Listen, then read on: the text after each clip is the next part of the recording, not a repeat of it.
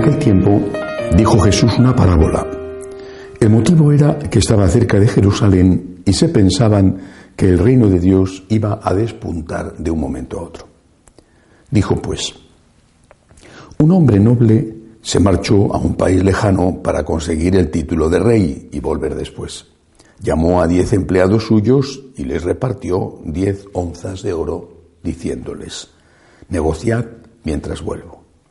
Sus conciudadanos, que lo aborrecían, enviaron tras de él una embajada para informar, no queremos que él sea nuestro rey. Cuando volvió con el título real, mandó llamar a los empleados a quienes había dado el dinero para enterarse de lo que había ganado cada uno. El primero se presentó y dijo, Señor, tu onza ha producido diez. Él le contestó, muy bien, eres un empleado cumplidor. Como has sido fiel en una minucia, tendrás autoridad sobre diez ciudades. El segundo llegó y dijo, tu onza, Señor, ha producido cinco. A ese le dijo también, pues toma tú el mando de cinco ciudades. El otro llegó y dijo, Señor, aquí está tu onza, la he tenido guardada en el pañuelo. Te tenía miedo, porque eres hombre exigente, que reclamas lo que no prestas y ciegas lo que no siembras.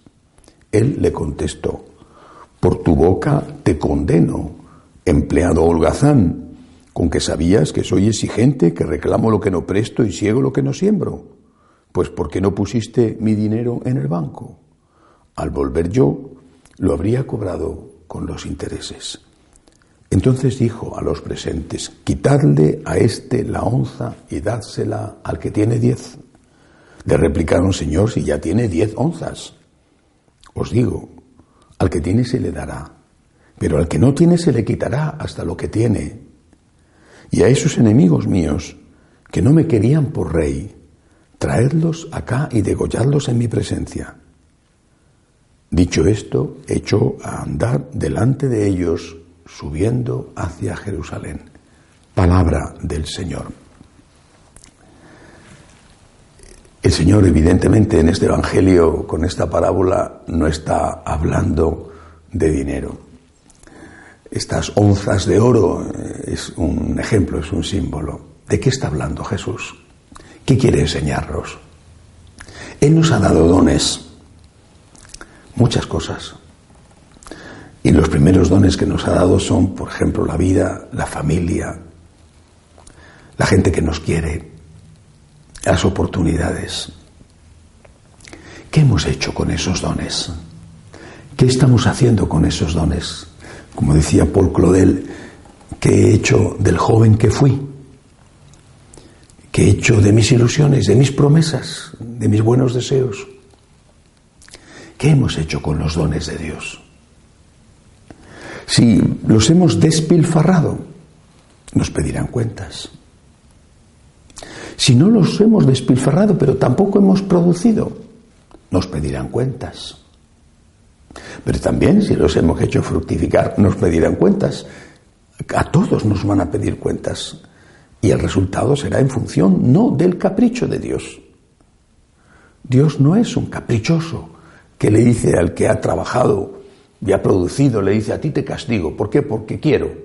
No. Dios es justo. Y le dice al que ha trabajado, toma una recompensa mayor que al otro que ha trabajado menos y mucho mayor que al otro que no ha trabajado nada. ¿Dónde están las obras de agradecimiento por lo que hemos recibido? Esa es la pregunta. Porque si no nos mueve el amor de Dios, es que no nos mueve nada.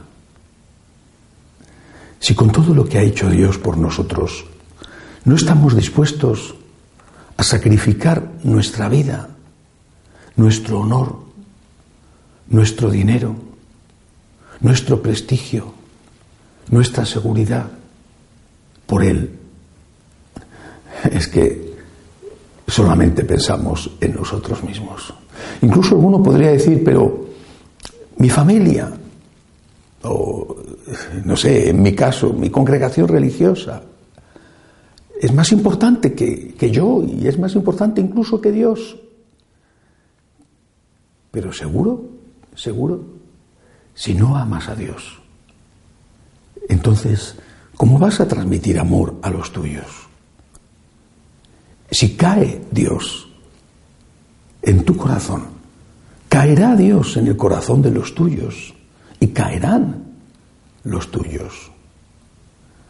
Por eso, primero Dios, agradecimiento a Dios, agradecimiento por los dones recibidos, aunque esas obras de agradecimiento supongan deshonor, peligros, perder la vida, pero la verdadera pérdida de la vida es estar lejos de Dios. La meditación de hoy es precisamente esta. Mira cuánto te ha dado Dios. Mira cuánto le debes. Mira la grandeza del amor de Dios por ti que no mereces. Y dale a Dios las obras que Él sí tiene derecho a encontrar en ti. Aunque esas obras te suponga pagar un elevado precio, pero Dios ha pagado un precio aún mayor por ti, ha dado la vida. Que así sea.